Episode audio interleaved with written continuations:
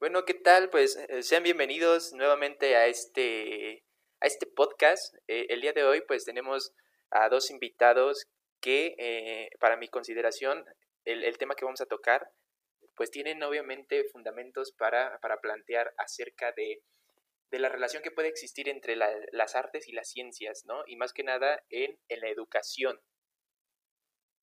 De, de las artes escénicas y en la educación en general partiendo pues obviamente de las cuestiones de que las ciencias y el arte eh, actualmente están totalmente separadas unas de otras y que viene desde unas cuestiones de, la cultura moderna, ¿no? Del periodo moderno, que hacen estas como diferenciaciones entre las, las ciencias y las disciplinas humanitarias, que se le podría llamar así.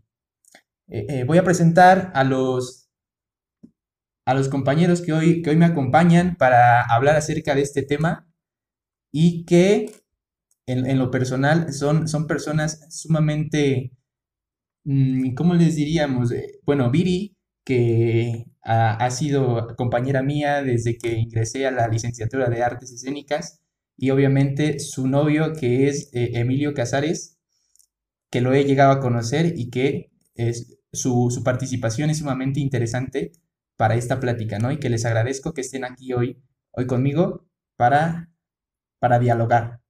Bueno, presentando como primera participante tenemos a Viridiana García Saavedra, estudiante de la licenciatura en Educación de las Artes Escénicas por la Escuela de Bellas Artes de Toluca. Se ha desarrollado por nueve años en talleres de danza clásica y por dos años en talleres de música. Ejecutante en la Compañía Universitaria de Teatro dentro del grupo Argonautas Teatro. Fundadora y bajista en la banda de rock Dr. Biohazard.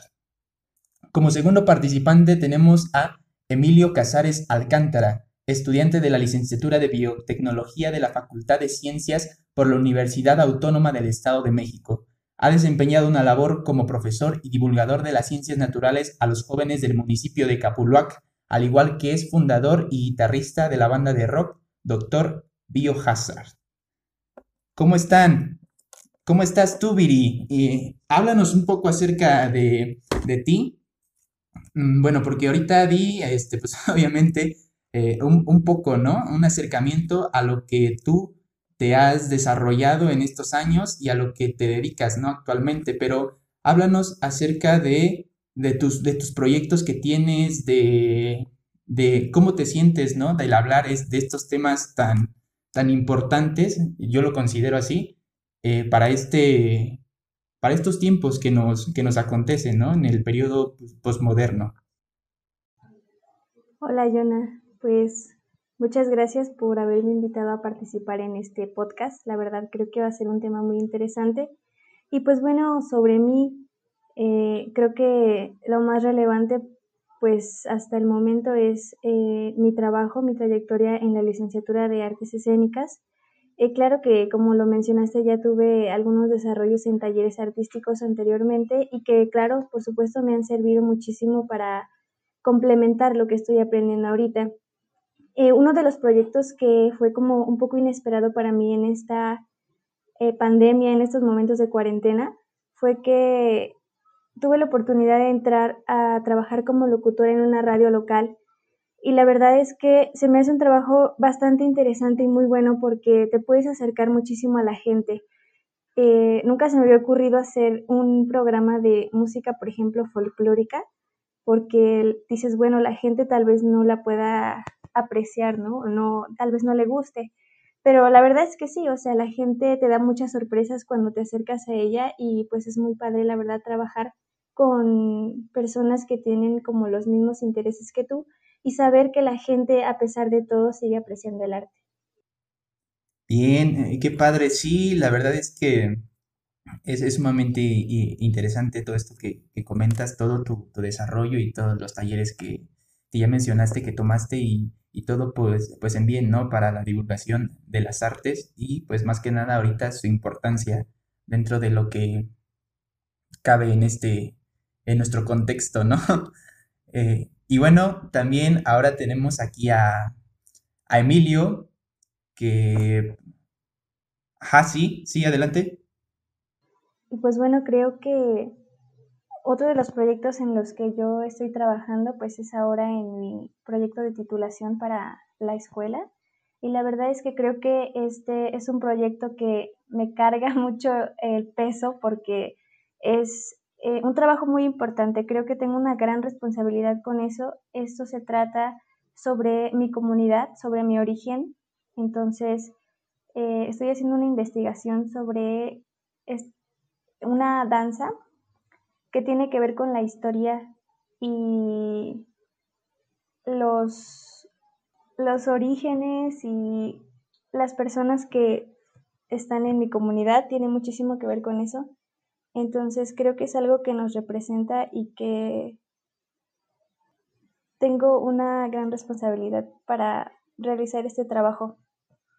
Ok, muy bien, Viri. Este, pues sí, ahorita como, como lo comentas, es súper súper padre que ya estés eh, adentrándote en, tu tema de titulación y un tema sumamente, yo lo veo complejo y muy enriquecedor, ¿no? Porque como dices, estamos perdiendo como las, las cuestiones de la, de la cultura, más que nada, pues de nuestro país. Y esto, bueno, más que nada, mm, tengo enterado que esa, esa danza es como de, de, de, tu localidad, ¿no? De tu municipio. Y es, es, es muy padre que que se dé a, conocer, porque obviamente también forma parte de una riqueza cultural eh, y artística, ¿no? También, bueno, les quisiera comentar, les quisiera presentar acerca, bueno, les quisiera dar la palabra ahorita a Emilio, que es un estudiante de biotecnología, eh, que es pues obviamente tu, novio, Iri, y que pues gracias a ti lo, ahorita tengo la oportunidad de que también participe en este enriquecedor, en, este enriquecedor diálogo y que desde su perspectiva, ¿no? Como estudiante de ciencias, ¿cómo integraría esta cuestión de las artes y las ciencias? Por favor, háblanos un poquito de ti, Emilio. Eh, ¿Qué tal? ¿Cómo, ¿Cómo estás? ¿Y cómo te sientes de estar, de estar participando en este, en este podcast? Bueno, Ma, eh, antes que nada, muchísimas gracias por la consideración. Este es un proyecto que para mí se me hace muy enriquecedor, ya que hacemos contrastar lo que en alguna ocasión he escuchado de que las ciencias y las artes tienen un gran cisma en medio. No podemos como tal relacionar a una ciencia ¿sí? directamente con el arte, o al menos no se ha podido encontrar la forma, ¿no? Y esto viene desde dilemas filosóficos antiguos. Y bueno, antes de eso, eh, déjame platicarte un poquito de lo que yo hago. Eh, yo como estudiante de biotecnología ya de noveno semestre, igual a punto de, poner un pie afuera. Pues he realizado algunos proyectos, sí, sobre todo para el área de la divulgación científica y el conocimiento de estas, de esta, de estas ciencias. Yo me he desempeñado desde hace ya dos años eh, como profesor em, de, de, las áreas de ciencias naturales he participado en varios proyectos del municipio de Capulac. El más reciente fue uno como eh, apoyo y complemento para la educación a distancia. Actualmente, pues por las condiciones de la pandemia, eh, no es posible tener mm, educación presencial. Entonces, todas las clases y todo el conocimiento se imparte pues de manera digital. Entonces, me invitaron para poder formar parte de este proyecto grabando cápsulas educativas y eso pues nos ayuda también un poquito más a la divulgación de las ciencias naturales. En la parte en la que yo me especializo, sobre todo, es la parte de biología y química, pero también pues me ha tocado desempeñar en la parte de ciencias naturales exactas, como lo que es la física y las matemáticas. pues actualmente podemos decir que la ciencia como tal no está del todo alejada del arte. De hecho, tienen un contexto histórico que es relacionado, o sea, nacen de las mismas naturalezas, del mismo pensamiento, en lo que pues es la antigua Grecia. En la antigua Grecia surgieron lo que son dos principios, dos tradiciones les llaman, eh, acerca de este pensamiento que es científico y el pensamiento artístico, más que nada el pensamiento humanista y el pensamiento lógico. Eh, esto lo explican, por ejemplo, en varias teorías. Una de ellas es la teoría de George Henry von Wright, que nos habla acerca de la explicación del conocimiento. Entonces vamos a tratar de enfocar estas dos partes de, del conocimiento y la tradición humana, que son las ciencias y el arte, y ver cuál es la verdadera importancia de, presentárselos a las nuevas generaciones, a las generaciones venideras que están viendo por su parte lo que es el arte, a lo mejor a una expresión muy sencilla como puede ser el tocar un instrumento, a explicaciones científicas que pueden ser muy sencillas como el hecho de preguntar por qué una planta es verde o por qué un clavo se oxida. Es, sumamente interesante e, e importante esto que comentas, este, Emilio, porque sí, a veces no tenemos estos conocimientos, ¿no? Y es algo que nos lleva directamente, hablabas acerca de los griegos, ¿no? Que pues eh, obviamente hay una cuestión de ahí del pensamiento pues humanista y el otro que es más relacionado a lo, a lo lógico, ¿no? Sin embargo, eh, esta cuestión que se vino pues desarrollando en el, en el periodo moderno, ya después de esta cuestión premoderna, ya eh, se, se, generó como esta separación, ¿no?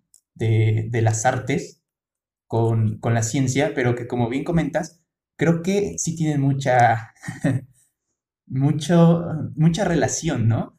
O, o, o sí tienen relación, no, no, sé si mucha, pero de que hay relación, hay relación, que actualmente pues obviamente en las, en las modalidades educativas, en, las planeaciones estas de, que tienen los, pues, los diferentes estudiantes, ¿no?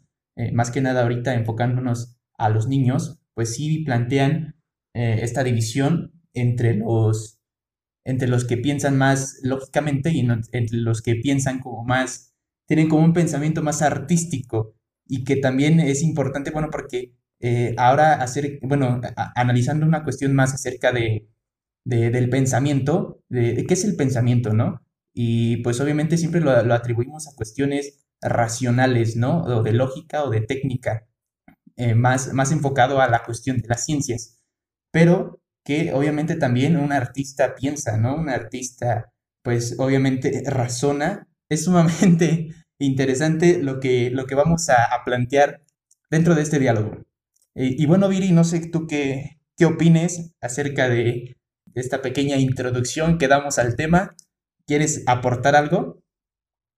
Claro que sí, bueno, al igual que, como ya lo mencionaron, pues me parece que como como ya mencioné Emilio, tienen una relación eh, bastante fuerte y que la verdad van de la mano, ¿no? O sea, parece, pareciera que son distintos y que hay un abismo increíble así entre las ciencias exactas y las ciencias humanísticas, pero no, o sea, la verdad es que se tiene que aprender a relacionar y creo que también esa es una labor muy grande que tenemos como futuros docentes quizá para ayudar a los niños, a los jóvenes, a los adolescentes, para poder relacionar todo esto y que su educación sea mucho más integral.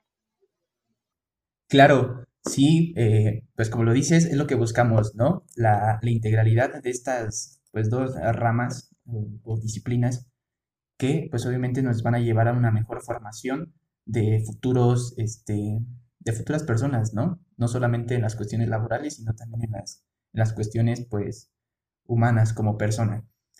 Mm, bueno, ya que dabas esta introducción, Emilio, que me parecía sumamente eh, interesante, eh, ¿por qué no nos dices tú, para ti, cuál es, cuál es la relación que existe eh, ya bien así en las artes y en la ciencia? Ok, em, bueno, mira, como te comentaba hace, hace un momento, todo este conocimiento como tal, toda esta herencia cultural que nos están dejando, viene desde Grecia, de la antigua Grecia. Y yo me atrevería a empezar primero con el pensamiento socrático, ¿sí? todo lo que es la herencia, lo que se llama tradición comprensiva, que todo viene desde el pensamiento socrático, eh, platónico y aristotélico. Ellos nos hablaban que, por ejemplo, eh, el pensamiento como tal es algo que no podemos definir, es, es una idea. Ellos viven mucho en el mundo del idealismo. ¿Y a qué me refiero con esto? Que como tal, cuando tú quieres materializar alguna cosa o algún fenómeno, deja de existir por el hecho de querer compararlo con la naturaleza. Por ejemplo, esto suena muy filosófico, suena muy, eh, muy abstracto, por decirlo así, pero el hecho de que yo te diga, por ejemplo, silla, esa es una idea, silla. Pero cuando tú la empiezas a materializar en tu cabeza como una silla de madera, de cierta altura con un cojín rojo, ha perdido la naturaleza misma de la idea porque ya la materializaste. Entonces, ese es el pensamiento comprensivo. Y eso nos ha ayudado muchísimo, por ejemplo, para el, ámbito artístico. ¿no? El hecho de que nosotros podamos desarrollar alguna idea a partir de algo que solamente existe en nuestra cabeza, una idea, lo podamos realizar, lo podamos materializar en algo.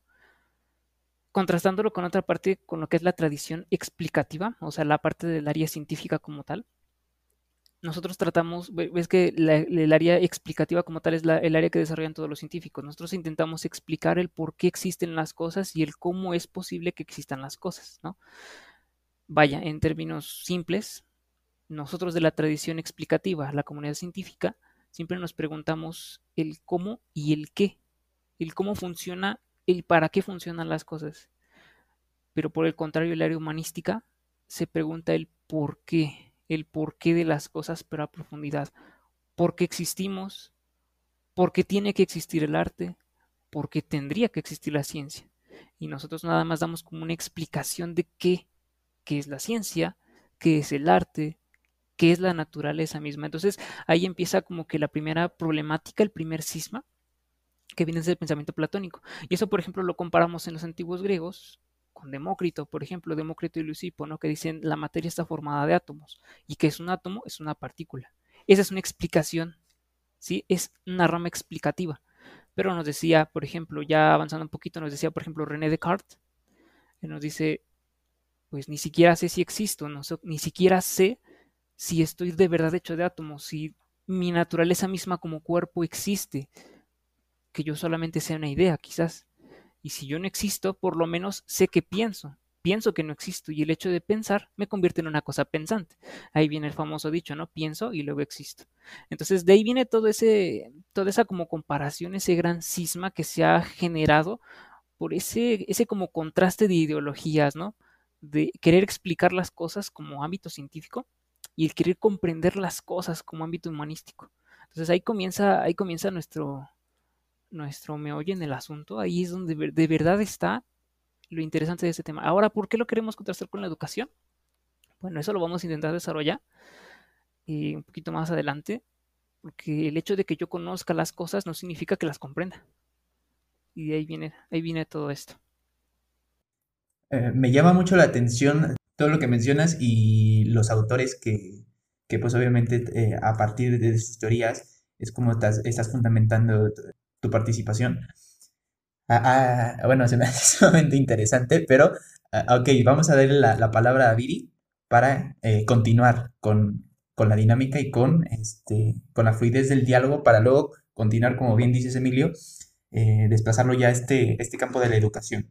¿Va? Entonces, Viri, para ti, ¿cuál es la relación que existe entre las artes y la ciencia? Claro que sí, Jonah. Bueno, yo lo que, lo que creo también es que, bueno, como dice Emilio, tenemos que conocer las cosas, saber qué son, para qué son. Esto es muy importante porque si yo no sé, como él mencionaba, ¿no? El ejemplo tal vez un poco, eh, pues, vago o simple de la silla, puede ser algo, eh, pues sí, que parezca muy poco relevante, pero si yo no sé qué es una silla, tal vez no voy a saber tampoco cuál es su función o para qué otra cosa me puede servir, por ejemplo, ¿no?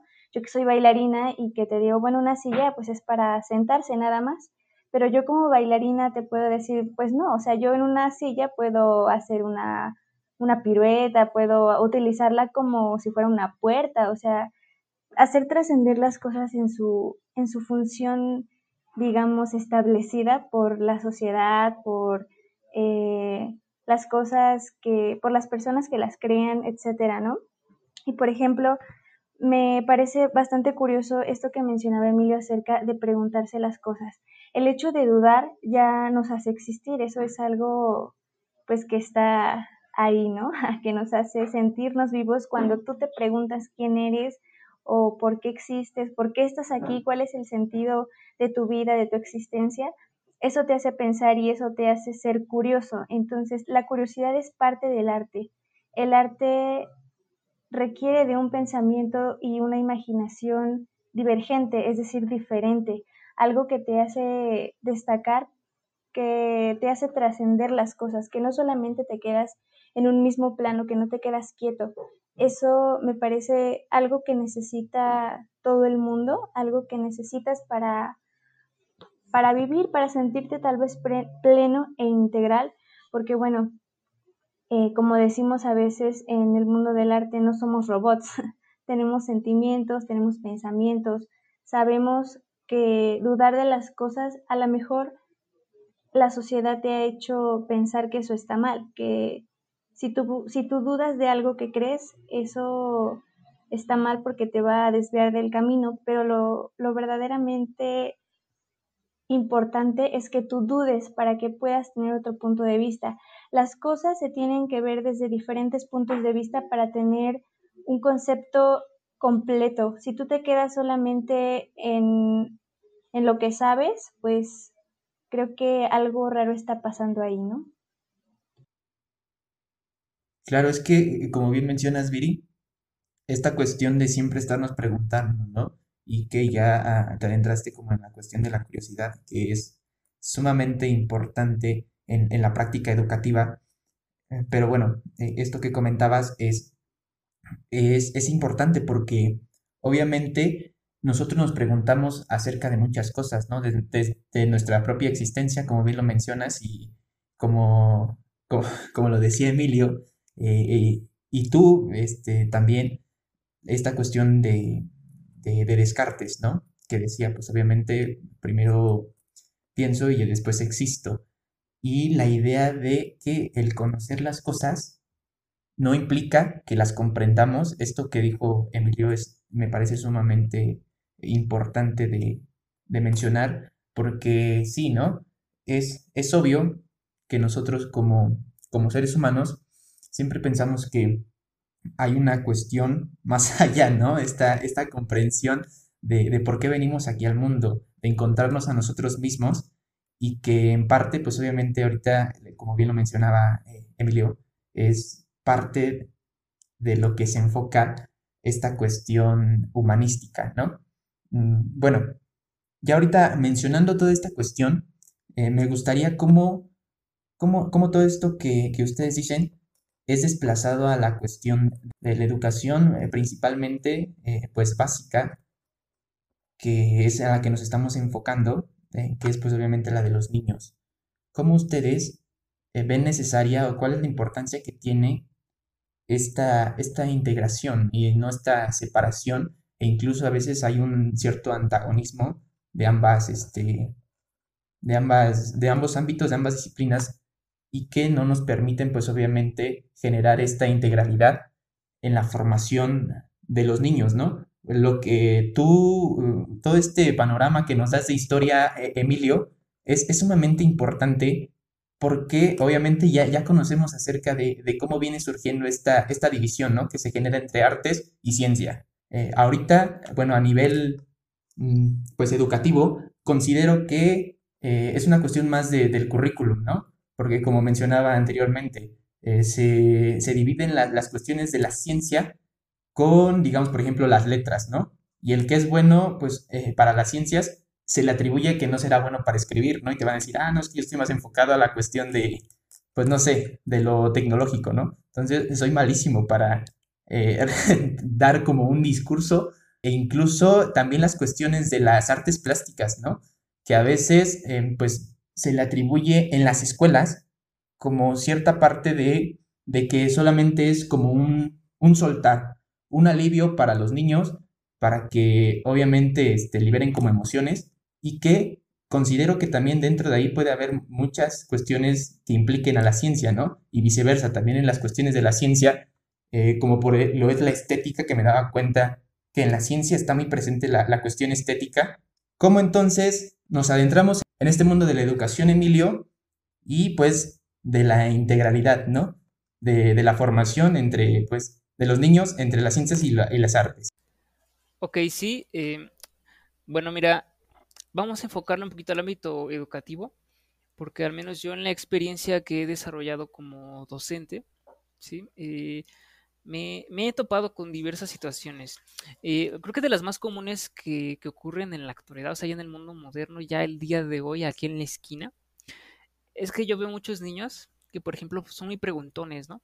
Y a veces, por ejemplo, los papás les dicen, ya deja de estar preguntando y le avientan el celular o lo que sea para, para que se estén quietos, ¿no? Pero eso eso es hambre de conocimiento. El hecho de que un niño chiquito te pregunte por qué las plantas son verdes, o por qué los perros ladran, o por qué llueve, o por qué el suelo es así, o por qué si juego con cuchillos me corto. Eso te da un hambre de conocimiento. Ahí viene lo importante y en lo que nosotros tenemos que cultivar. No importa si desde el ámbito científico o del ámbito artístico, tú tienes que cultivar ese hambre, ese hambre de saber eh, con ese hambre de saber con con todo, para todo, ¿no? Eh, algo que me, llamó la atención de lo que decías era de, que a veces, por ejemplo, dicen, es que las artes plásticas o la música son como para que el niño se desquite, ¿no? Incluso he conocido personas que los meten a batería, o sea, niños que los meten a batería según porque son muy hiperactivos y dicen, no, pues está la batería y ahí está, ¿no? Pero eso como tal no nos da como, no nos da un pilar o un sustento muy grande para la educación. O sea, es nada más como para un desquite, o sea, es como para, para que no esté molestando el niño. Eso, eso a mi parecer no. Ahora, ¿cómo lo podemos enfocar de mi parte del lado de las ciencias? Si nosotros cultivamos en los niños, en la educación básica, esa hambre de saber, cuando un niño te pregunte algo, tú simplemente contéstale con lo que tú sabes o con el conocimiento que tú, que tú tengas. Y si tú le dices al niño, no sé, porque no lo buscamos. En lugar de decir, ah, es que el niño está preguntando, es que, ¿por qué las plantas son verdes? Ya cállate, niño. No, no hay que hacer eso. Más bien, ¿por qué las plantas son verdes, papá? Ah, no lo sé, pero vamos a investigarlo. Ese vamos a investigarlo va a incentivar a los niños poco a poco un hambre de conocimiento. Y poco a poco van a querer buscar y comprender las cosas, tanto de un ámbito explicativo y un ámbito comprensivo.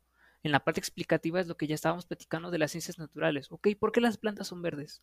Ah, porque eh, la radiación solar que emite es absorbida por ciertas partículas en las plantas que se llaman clorofila. Y esas clorofilas lo que están haciendo es absorber y rebotar las ondas electromagnéticas que son de la intensidad verde. Por eso nosotros vemos las plantas verdes. Esa es la parte explicativa. Ahora, ¿por qué crees que las plantas tengan que ser verdes? Ahí viene la parte comprensiva. Entonces, las plantas son verdes porque esa es la naturaleza que tienen de acuerdo a su naturaleza química. Ahí está la parte explicativa. Ahora la comprensiva es lo que, toca, lo que les toca como tal a los, a los compañeros que se desarrollan en el ámbito artístico. Con una planta, si yo te digo, haz un trabajo con una planta o expresa lo que tú quieras con una planta, ¿qué es lo que te propondrías? O más bien, ¿cuáles serían tus limitaciones? Yo creo que ahí entonces eh, ya estamos enfocando o poniendo como que en, en, unión la parte de las ciencias y la parte del arte, la parte humanística. Entonces eso es creo que lo importante y, lo que yo considero que es importante en la educación, cultivar esa hambre de conocimiento, si no decirle al niño ya cállate o simplemente no sé. No, mejor no lo sé, vamos a buscarlo. Ese vamos a buscarlo es guiar al niño a que empiece a buscar su propia existencia, su propia razón de por qué existen las cosas. Entonces ahí empezaremos con el ámbito explicativo, la parte científica y la parte comprensiva, pues creo que, creo que sería mejor que le explicara a Viri. Ella tiene un poquito más de noción en eso. Sí, claro, es que, bueno, como lo mencionábamos eh, eh, al principio, pues obviamente Emilio es un estudiante de las ciencias y Viri es una estudiante de, pues obviamente, enfocada a la educación de las artes escénicas. Lo que sumamente hace enriquecedor este, este diálogo porque, pues obviamente aquí ya hay una cuestión de integración de ambas, de ambas disciplinas ambas opiniones y ambos pensamientos, ambas ideas que ustedes están aportando son sumamente enriquecedores para lo que tratamos, ¿no? De, pues, de averiguar, de descubrir, de proponer durante todo este, todo este diálogo. Bueno, Viri, eh, ¿cuál es tu, tu opinión acerca de esta, pues, de esta integralidad que buscamos de la ciencia con el arte? Creo que algo importante de de sembrar en los niños y de fomentar el, como decía Emilio, el arte de el arte eh, de, de, tener hambre de conocimiento. Este, este punto de tener hambre de conocimiento, pues creo que es algo muy importante porque eso genera en los niños un pensamiento emancipador. Es decir, que pues va más allá de, de las limitantes, ¿no? Que a veces como personas cotidianas tenemos y que pues a veces también cuando vamos creciendo se, nos coarta un poco por el hecho de que tenemos muchas responsabilidades o que tienes que hacer eh, trabajos pues muy pesados, etcétera. Entonces, eh, de repente como que eso va desapareciendo. Y a veces, como mencionaba Emilio, las personas mayores tienen esa, esa inquietud con los niños que, son curiosos, ¿no? Que, necesitan, necesitan saber más cosas, los, los limitan, los hacen como en un pensamiento ceñido. Entonces creo que eso es algo que se tiene que, que disminuir porque, bueno, todo el mundo está peleado con el tercermundismo mexicano y no sé qué, pero bueno, cuando ya estamos frente a las situaciones, pues no hacemos nada o, o hacemos lo que se supone que es el, de lo que nos quejamos, ¿no? Entonces, creo que eso también es algo muy importante porque los niños, los adolescentes, los jóvenes necesitan tener un pensamiento crítico, necesitan eh, poder pensar por ellos mismos, que no tengan la necesidad de solamente ir a internet y decir, oye, ¿qué es esto? ¿Para qué es esto? ¿Cómo puedo hacer esto? Creo que eso es algo que nosotros como seres humanos necesitamos, es algo que se necesita tener como esta curiosidad, esta imaginación, porque creo que es algo que se complementa, o sea, no nada más con, con saberte las tablas de multiplicar y cómo funciona el mundo, vas a, pues vas a comprenderlo, ¿no? Creo que esta parte de la comprensión es muy importante. Cuando tú te comprendes a ti mismo, puedes comprender a los demás, puedes comprender el mundo. Y eso es algo que, por ejemplo, nos muestran muchísimo en el teatro, ¿no? En el teatro te dicen, es que no te puedes encontrar en alguien más si no te encuentras primero tú mismo. Y creo que esa es una práctica que se debe fomentar en los niños. El arte eso es lo que hace, que los niños se conozcan, que tengan ideas espontáneas para que puedan hacer una diferencia.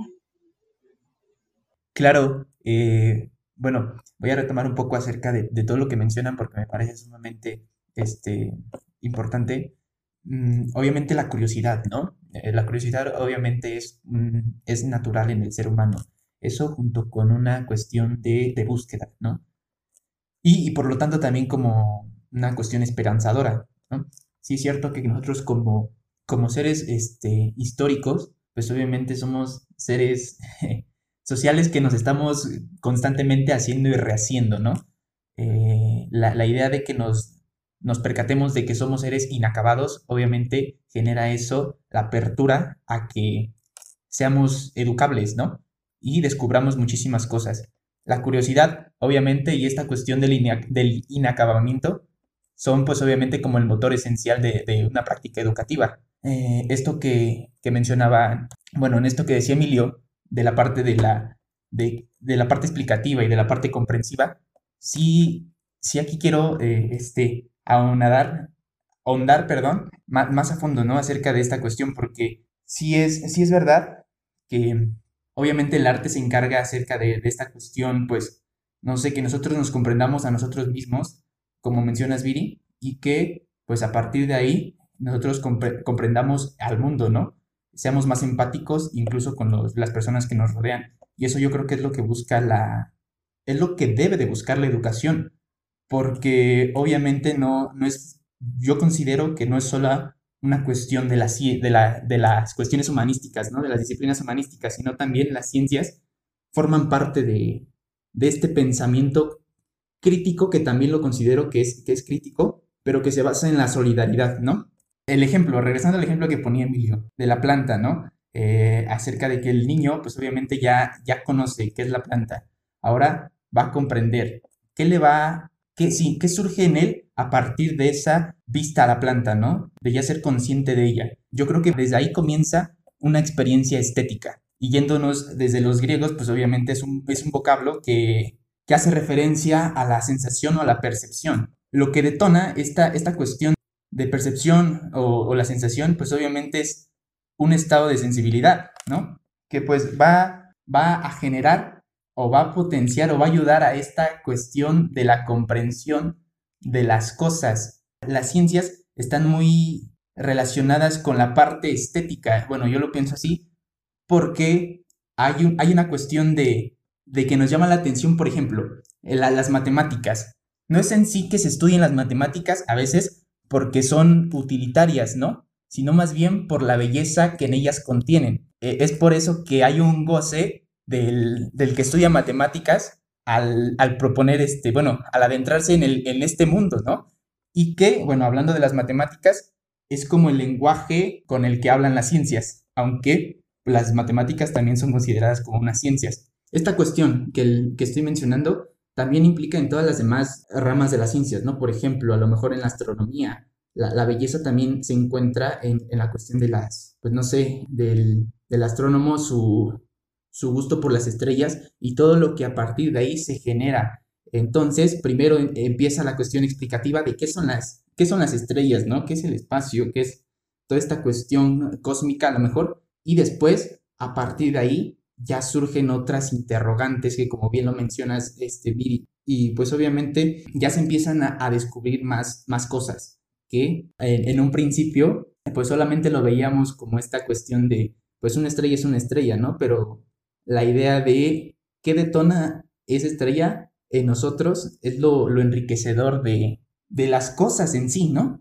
Nosotros como artistas, pues obviamente tenemos como esta percepción y esta abertura y pues se nos ha dicho, ¿no? Que miremos de diferentes, de diferentes maneras el mundo, porque pues obviamente es a partir de ahí como se va a emancipar el pensamiento. No sé qué, qué más quieras agregar, Emilio, acerca de esta, bueno, estas ideas que estamos planteando que, que son sumamente enriquecedoras para, para la práctica y que, como lo mencionan ustedes, yo creo que el, motor fundamental y el principal es como esta cuestión de la curiosidad, ¿no?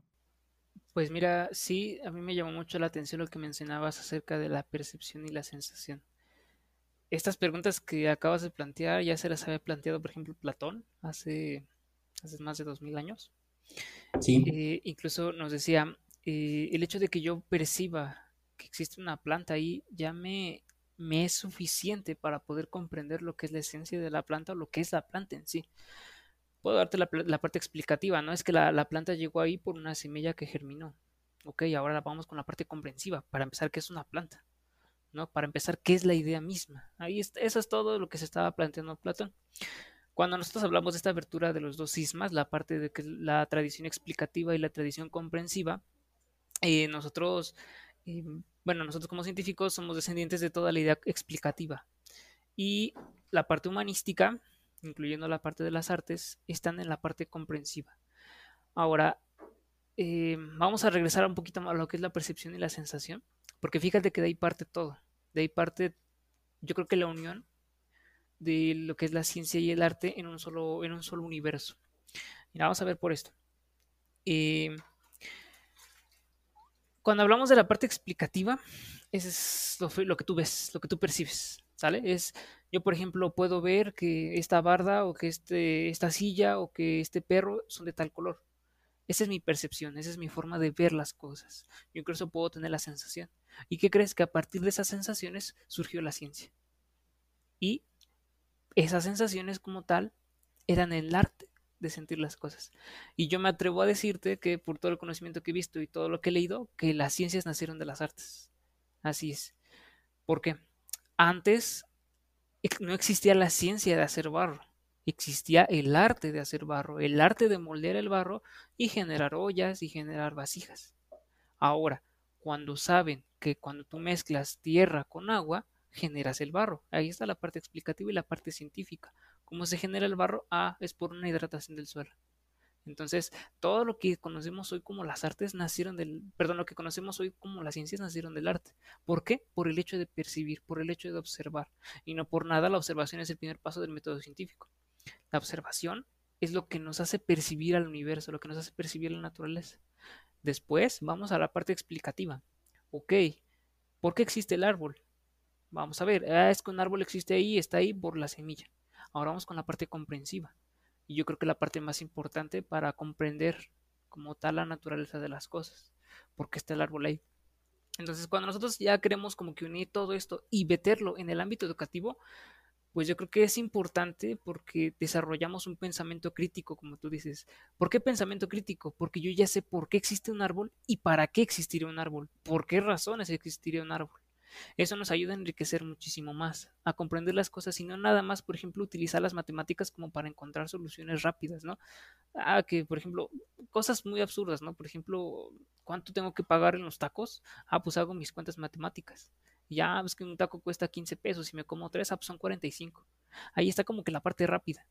Pero vamos a ver por qué tendría que pagar 5 pesos. Ah, porque yo me estoy comiendo tres tacos. ¿Y qué son tres?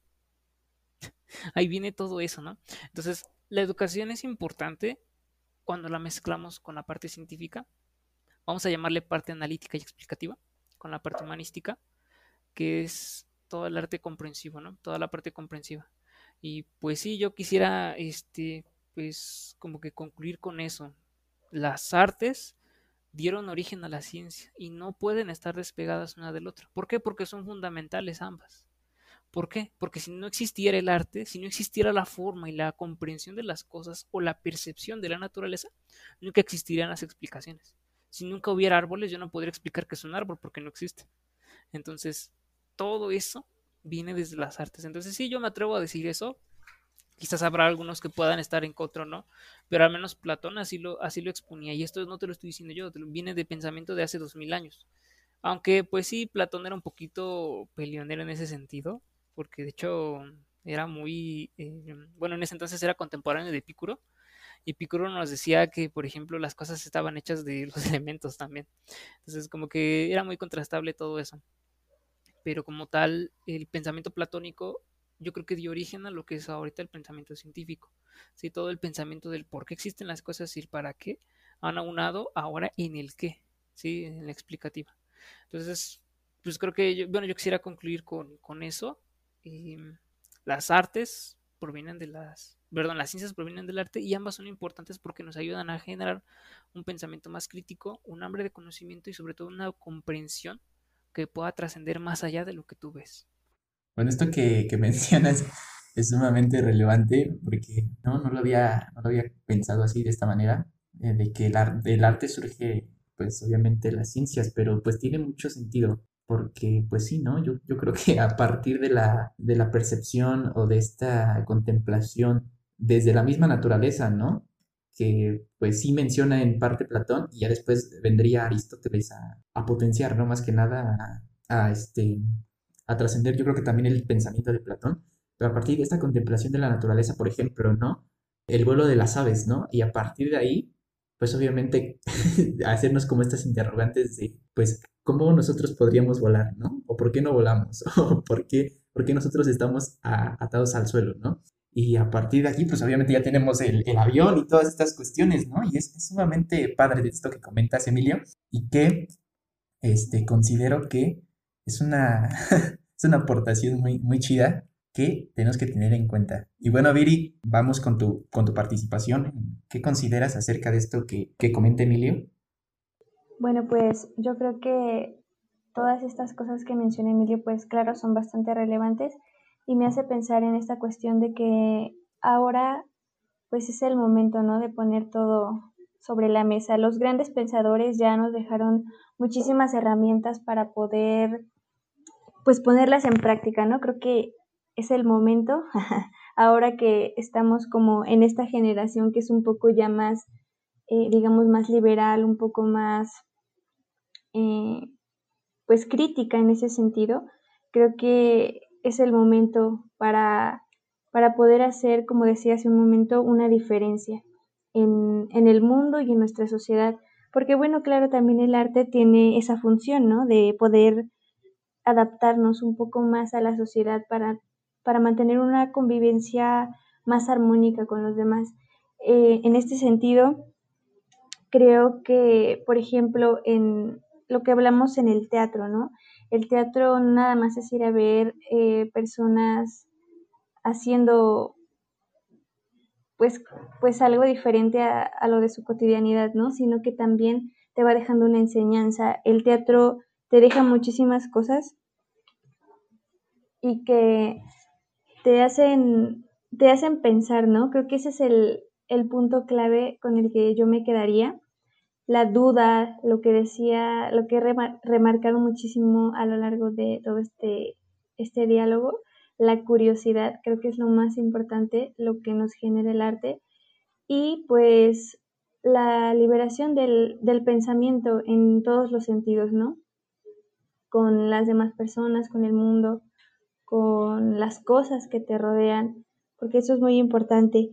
Y pues bueno, creo que me quedaría con esa conclusión que es el momento perfecto para poder demostrar que estas disciplinas se pueden, se pueden cruzar, se pueden complementar y que pueden complementar la educación y la integralidad de todas las personas. Este, bueno, pues sí, la verdad es que tanto ciencias como artes son necesarias para la educación, ¿no? Principalmente de los niños. Y pues creo que la cuestión es, decía Fernando Sabater, ¿no? No es lo que se enseñe, sino cómo se enseña, ¿no? haciendo referencia a esta cuestión de que pues obviamente tenemos que generar este pensamiento crítico, que Emilio ya eh, nos hizo pues obviamente el comentario acerca de, de qué es el pensamiento crítico, es en realidad pues estamos preguntando constantemente, ¿no? Porque pues prácticamente considero estas, estas cuestiones de la ciencia que son como la, ajá, como lo mencionas, que es la cuestión que explica eh, las cosas, ¿no? El porqué de las cosas, pero que a partir de ahí se van a abrir más interrogantes que obviamente ya no quedan en, como, en, como en esa cuestión de los científicos, sino ya necesitas eh, abrir tu panorama para comprenderlo ahora sí de diferente manera. En esta cuestión que hablábamos de las sensaciones y de las percepciones, pues obviamente es como se empieza a, a generar otra conciencia ¿no? de las cosas. Y que quiero también mencionar que todo esto que, que nos comentabas, ¿no, Emilio? Acerca de, pues obviamente como este bagaje histórico que, que tienes, es, sumamente importante porque ahora sabemos dónde parte toda esta cuestión, ¿no? Y la, esencia de las cosas. Esta, esta idea de dejar atrás estas cuestiones o estos planteamientos que hacía Platón, Aristóteles, Sócrates, eh, pues es, estar cayendo como en una cuestión nihilista que no nos permite, obviamente, diluir en, en, esta, en este nuevo mundo, ¿no? que, nos, a partir de estos pensamientos pues obviamente se abren muchas cuestiones y genera la comprensión de muchas cosas. Para ir concluyendo esta plática que pues ya nos aventamos 50 minutos, ah, es poquito, ¿no? Eh, pero pues creo que ya ustedes tienen ensayo con su banda, ah, porque también, eh, ya lo mencionamos, pues tienen una banda y son fundadores de, su banda de rock, Doctor Biohazard, y que pues estaría también cool que empezara, que un día hagamos un podcast, ¿no? Acerca de, de la música y de lo que ustedes hacen. Pero bueno, volviendo a la cuestión del tema que ahorita nos compete, para finalizar, ¿no? ¿Ustedes cómo harían estos cambios o cómo implementarían las cuestiones en, la planeación curricular, ¿no? las ciencias y el arte sin esta división que se plantea, porque pues eh, lo menciono, ¿no? Esto lo estamos hablando nosotros y que me parece sumamente importante que estos diálogos se generen, pero yo creo que en la cuestión educativa hay veces que no, no tienen esta misma percepción, ¿no? No tienen estos mismos conocimientos que, pues obviamente, son fundamentales para que nosotros nos, nos consideremos como, bueno, pongamos ahí en la planeación, haremos un pensamiento crítico, ¿no? Que involucre tal, tal, tal, tal. Pues sí, pero a la hora de la práctica no está porque todo, esta, todo esto no lo comprendemos, no lo sabemos eh, e incluso, pues obviamente la práctica decae mucho y hace esta separación y estos antagonismos entre las ciencias y el arte. No sé quién de los dos eh, gustaría aportar a esta situación, llevarlo a una cuestión más práctica. ¿Cómo haríamos esta, esta transformación, no? Porque yo, yo lo considero sumamente importante y a partir también de estos tiempos que, vimos que la tecnología también es, es sumamente eh, fundamental, ¿no? También ya para la práctica educativa. Y que a partir de aquí, ¿no? Nos deja reflexionar. Entonces, ¿cómo, cómo vamos a implementar estas nuevas metodologías de enseñanza-aprendizaje, ¿no? En este caso, pues de lo que estamos tratando, de las ciencias y el arte. Bueno, de mi parte, mm, yo creo que la estrategia que, que, de hecho he puesto en práctica, o sea, no, no es como que lo voy a hacer, sino que ya lo he hecho, es, por ejemplo, antes de empezar una clase, yo les digo, a ver, saquen sus dudas existenciales, ¿no? Y los niños preguntan así cualquier cosa, o sea, de verdad cualquier cosa y intentamos darle una, una visión explicativa. Varias veces me han preguntado, por ejemplo, ¿por qué la leche es blanca? ¿No? Ah, es que la leche es blanca porque es una, una conjunción de lípidos junto con proteínas que provienen de la vaca, que al estar en estado líquido de acuerdo a los fluidos de la vaca, sale de un color blanco. Esa pregunta me la plantearon alguna vez mis alumnos y pues ahí está la razón explicativa. Ahora, vamos a la siguiente pregunta y me preguntaban cómo se hace el yogur, cómo se hace el vino. Y ya entonces intentábamos dar como que esa forma explicativa. Entonces lo que yo, yo lo que haría sí, como estrategia para incentivar esta parte del mundo artístico y científico, es incentivar a los niños a que se quiten el miedo por preguntar, para empezar. Que quiten el miedo a preguntar. Sí, como dicen, ah, es más, es más tonto el que no pregunta que no pregunta ¿no? Cosas así. Entonces, lo que, lo que yo plantearía primero para eliminar en primera instancia ese cisma es eso, que los niños se quiten el miedo de preguntar. Ahora, ¿cómo involucraría a las artes? De mi parte, yo involucraría a las artes viéndolo, viendo la naturaleza, como tú decías, desde una parte estética. Al menos esa es mi visión de, de, la estética. Para mí, la verdadera belleza se encuentra en la naturaleza. Y la naturaleza yo la entiendo como un ente, ¿sí? Yo, al menos desde mi pensamiento, yo la he entendido siempre como un ente porque ella es la que sabe cómo mover y quitar las cosas, ¿no? Ya cuando, por ejemplo, entra el hombre, pues genera los, los problemas ecológicos, ¿no? Si, si el hombre quiere mover a la naturaleza, pues genera los problemas porque la naturaleza es como un ente, es como lo que nos rodea, ¿sale? Bueno, es mi forma de verlo, ¿sale? Entonces, ¿cómo incentivaría eso? incentivando a los niños a que vean, a, que, a que exploren qué es lo que está alrededor de ellos y que hagan una interpretación de acuerdo a lo que ellos quieran, ¿no? Por ejemplo, lo que te decía, a ver, todavía una planta, hazme un trabajo con una planta, ¿no? ¿Qué limitaciones vas a tener? Pues ya el mismo niño se las impondría. Y poco a poco dar como que retroalimentación. Ah, es que yo tengo la idea de que una planta es un animal. Ok, ya podríamos empezar a enfocar ahí una idea. Aunque ya no tenga sentido con la parte científica, pero generaríamos un interés en los niños, generamos una, una, visión más grande en los niños. Y yo creo que eso sería lo más importante porque eso alimentaría el pensamiento crítico. Entonces la estrategia que yo también implementaría es que los niños descubran, que los niños vayan y experimenten. Si tienen que ensuciarse las manos, que se ensucien las manos. Si tienen que caminar en el cerro, que caminen en el cerro. Lo que sea para incentivar su, su, su hambre de conocimiento y su visión del mundo.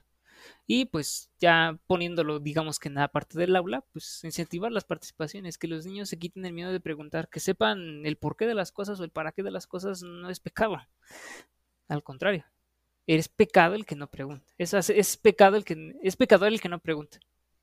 Eh, este, coincido contigo en, en, estas aportaciones y más que nada, pues obviamente tú ya tienes una experiencia, ¿no? Como profesor y pues obviamente en el ámbito de las ciencias y que pues sí, respalda esta, esta cuestión que tú comentas, que es sumamente importante y que creo que varias, hay varias cuestiones pedagógicas ¿no? que también tenemos que tener en cuenta para que pues esto fluya, ¿no? La práctica educativa fluya en cualquier ámbito, ¿no? Pues obviamente ahorita en esta cuestión de los niños, que pues sí, ¿no? Descubrimos que son muy, muy preguntones, pero que a partir de ahí generan cosas muy, muy importantes para su, su desarrollo, ¿no? Y para su futuro.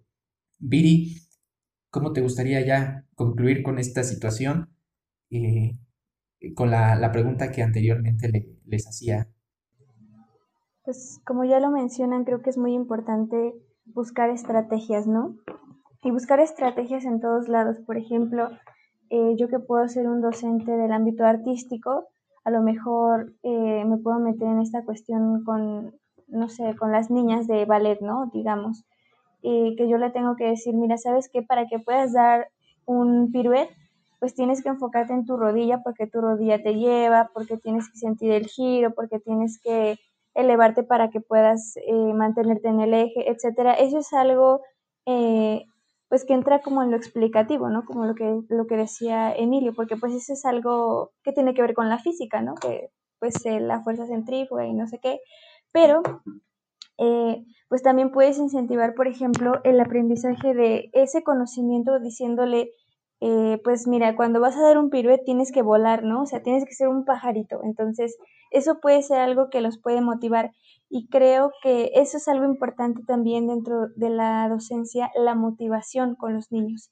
Y lo que plantean en este sentido de incentivar la curiosidad y que los niños sigan preguntando, que no se les coarte esa esa sensación de querer preguntar y de querer saber las cosas es muy importante y que ellos sepan también experimentar, porque a veces es como, como cuando te dicen eh, en la primaria, ¿no? ¿Sabes que tienes que forrar tus libretas todas de rojo? Pues porque yo lo digo, ¿no?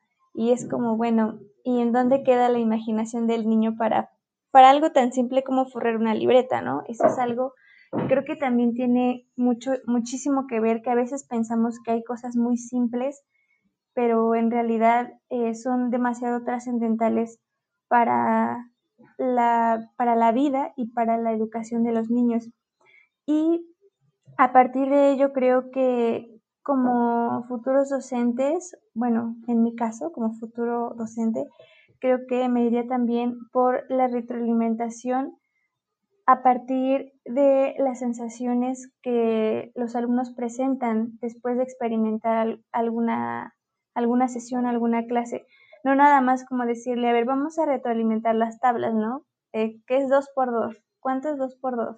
Este, ese tipo de cosas, ¿no? Sino que también cómo, cómo se sienten al, al, conocer esas cosas, cómo se sienten a lo mejor conmigo como persona, como docente, con sus compañeros, porque también hay que, hay que eh, crear un ambiente armónico dentro de las aulas.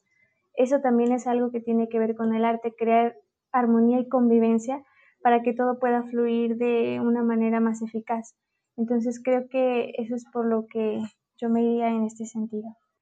Bueno, muchachos, pues es, que es sumamente este, padre todo esto que ya se habló y que, bueno, me gustaría ya para concluir esta, este podcast, mm, pues que sí, ¿no? Como lo, mencionas, eh, Emilio, y lo menciona también Vicky, A partir de esta cuestión de estar abiertos, ¿no? A las, a las situaciones que, que se presenten dentro del aula, porque obviamente eh, los niños o los estudiantes interpretan desde su propia realidad, ¿no? Es decir, que lo que para mí a lo mejor pueda ser, como lo menciona Emilio, era una planta, eh, para otro no, lo es. Y entonces tendríamos que ahondar en todo este universo, ¿no? Porque cada niño es un universo diferente para, para poder comprender mejor cómo él experimenta estas eh, desde su realidad y que aparte, bueno, también haciendo referencia a lo que mencionabas, Viri, pues obviamente la práctica educativa es una experiencia bella. Eh, las ciencias yo creo que también son una experiencia bella porque, como lo mencionabas, este, Emilio, eh, ay, pues ahora ya, eh, mi palabra favorita es como lo mencionaban, como lo mencionaban, es que pues, la verdad están diciendo cosas muy, muy padres que la verdad son muy enriquecedoras para mí, algunas cosas que no conocía y que ahora pues obviamente me abren un panorama más amplio acerca de, pues, de este tema, ¿no? Y de lo que implica este, ser conscientes de las partes explicativas y de las partes comprensivas, ¿no? Ahora lo ponemos en, la plática. Pero, bueno, regresando a esta cuestión de que, pues sí, ¿no? A, lo mejor el biólogo, pues, le gusta la, la, biología a partir de la experiencia que le genera esta cuestión de la naturaleza, ¿no? Porque obviamente es sumamente, eh, para mí, e, es sumamente interesante la, la cuestión de, de, los animales, ¿no? De las plantas, de, todo lo que involucre esta cuestión natural y que a partir de ahí también a nosotros como artistas, pues nos influye mucho, ¿no? Porque, por ejemplo, hay una cuestión que vemos, ¿no, Viri? En el teatro, que es relacionarte con esta parte, pues, animal, ¿no? O con esta parte de planta que eres. Y se abren muchas cuestiones, ¿no? Que tienes que conocer, pues, obviamente a, a Darwin, ¿no? Que, que habla acerca de la selección natural y tienes que conocer muchas cosas que ya plantearon autores en otros tiempos y que a partir de ahí nosotros hemos ido evolucionando. Esto es sumamente importante porque es lo que busca también, ¿no? La trascendencia del ser humano en, todos los aspectos, ¿no? Y más que nada, pues obviamente eh, en la cuestión de pues, esta evolución que nosotros este, estamos buscando a partir de la, a partir del pensamiento emancipado, como lo, lo dices tú, Vini. Y pues no me queda nada que agradecerles mucho. La verdad es que me gustó mucho platicar con ustedes. Es sumamente enriquecedor, les repito, esto que, acabamos de hablar y que ojalá también les funcione, ¿no? Ahorita al, que, al que guste escuchar este podcast, eh, en verdad, pues obviamente eh, estoy agradecido con, ustedes porque están formando parte de estas pláticas que estoy tratando de hacer y que lleguen, ¿no? Al mayor público que, que se pueda, ¿no? Para que ellos conozcan acerca de la importancia que tienen estos temas relevantes en la actualidad y lo necesarios que son. Bueno, así es, este, bueno, también muchísimas gracias por la por la invitación. La verdad que también fue muy muy placentero poder exponer todos estos puntos porque son de una importancia pues muy grande, ¿no? Más que para nosotros como divulgadores o profesores, para las futuras generaciones, para las generaciones venideras, que quizás si nosotros tenemos una comprensión más grande de lo que es la ciencia y el arte, podremos mejorar pues a nuestro país, ¿no? Si nosotros vamos primero por lo que es la educación, pues que es el pilar importante y fundamental, pues lograremos grandes cambios, ¿no? Y eso pues empieza desde el hecho de por qué saber las cosas y, y, para qué existen, ¿no? La parte explicativa y comprensión. Entonces, pues muchísimas gracias también por la, por la invitación. Ojalá esto pues le sirva también a quien, a quien nos tenga que escuchar o quien nos quiera escuchar. Y pues bueno, ya para cuándo se armaría para, para lo de la, bandita, ¿cómo no? Sí, claro, pues este, la invitación está abierta para cuando ustedes gusten y pues este, sí, ¿no? Vamos a, vamos a generar más diálogos con, con ustedes y con más personas, ¿no? Para que esto se vaya ampliando y sea sumamente, bueno, tengamos las opiniones de diferentes, desde, diferentes perspectivas, ¿no? Y conocimientos. Viri, eh, ¿gustas ya concluir con unas palabras para el público, para tus seguidores, los que te van a escuchar? Bueno, pues también quisiera agradecerte por la invitación. La verdad es que fue una charla muy interesante, muy, muy amena, ¿no? Me gustó muchísimo también exponer estos puntos de vista. Y pues sí, yo también creo que esto puede servir para muchas personas y ojalá que de verdad nos escuchen muchas, ¿no? creo que el primer paso para, para conocer y para y para enriquecernos de más conocimiento, pues es escuchando, ¿no? Escuchando a los demás, escuchando puntos de vista y, pues bueno, rascándole, ¿no? Ahí siguiendo con más conocimiento. Y pues creo que la formación docente en la que vamos muchas personas para allá, pues es una responsabilidad muy grande, pero como mencionabas también hace un momento, también creo que es una práctica muy bella a pesar de que aún no la he hecho, me parece un, campo muy misterioso, pero, pero muy bello. Entonces, ojalá y que esto sirva para muchas cosas. Y pues, muchas gracias. Bueno, amigos, pues este, ya, ya ahora sí, para terminar, solamente si gustan ustedes, pues obviamente dar sus redes sociales a todo, para que, para que todo que nos escuche, pues ya los conozca, los identifique y pues ahora más que mencionamos también esta cuestión de que tienen una banda, pues para que los puedan seguir, ¿no? También, eh, ¿por qué no? Entonces, pues eh, comenzamos, si quieres, contigo, Viri, para que nos des tus, tus redes sociales y dónde te puede seguir la gente, ¿no? Ahorita ya que pues también como artista pues estás generando proyectos, ¿no? Y estas cuestiones, como dices, también de la titulación, que ojalá pues todo salga chido. Y pues más que nada para que la gente vea tu trabajo.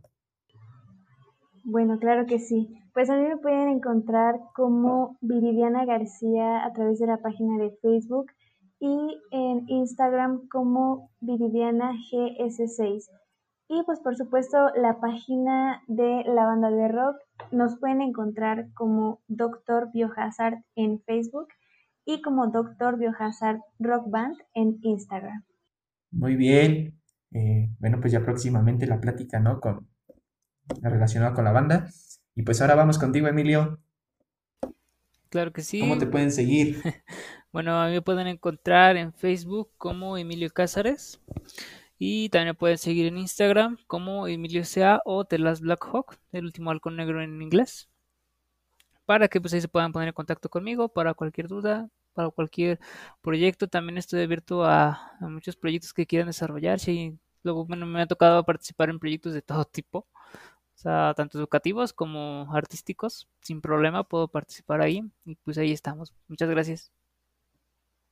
Sí, de nada y pues este, sí, la, idea es esta, que ojalá y de aquí pues se vayan, vayan creciendo más ustedes como artistas, como profesores, como científicos, como docentes, ¿no?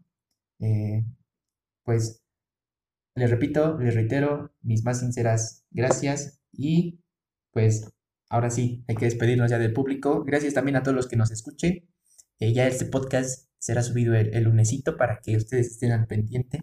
Y pues ojalá y les guste, ¿no? A nosotros pues aquí nos, nos echamos la plática y pues, pues sí, estuvo muy cool. Ya depende también de ustedes si, les agrada, ¿no? Y pues que también comenten, ¿no? Acerca de, de qué les pareció, de sus opiniones. Eh, también si ustedes gustan a tratar de algún tema, eh, nos podemos poner en contacto para seguir haciendo estos podcasts. Nos vemos pues hasta la próxima y sale bye.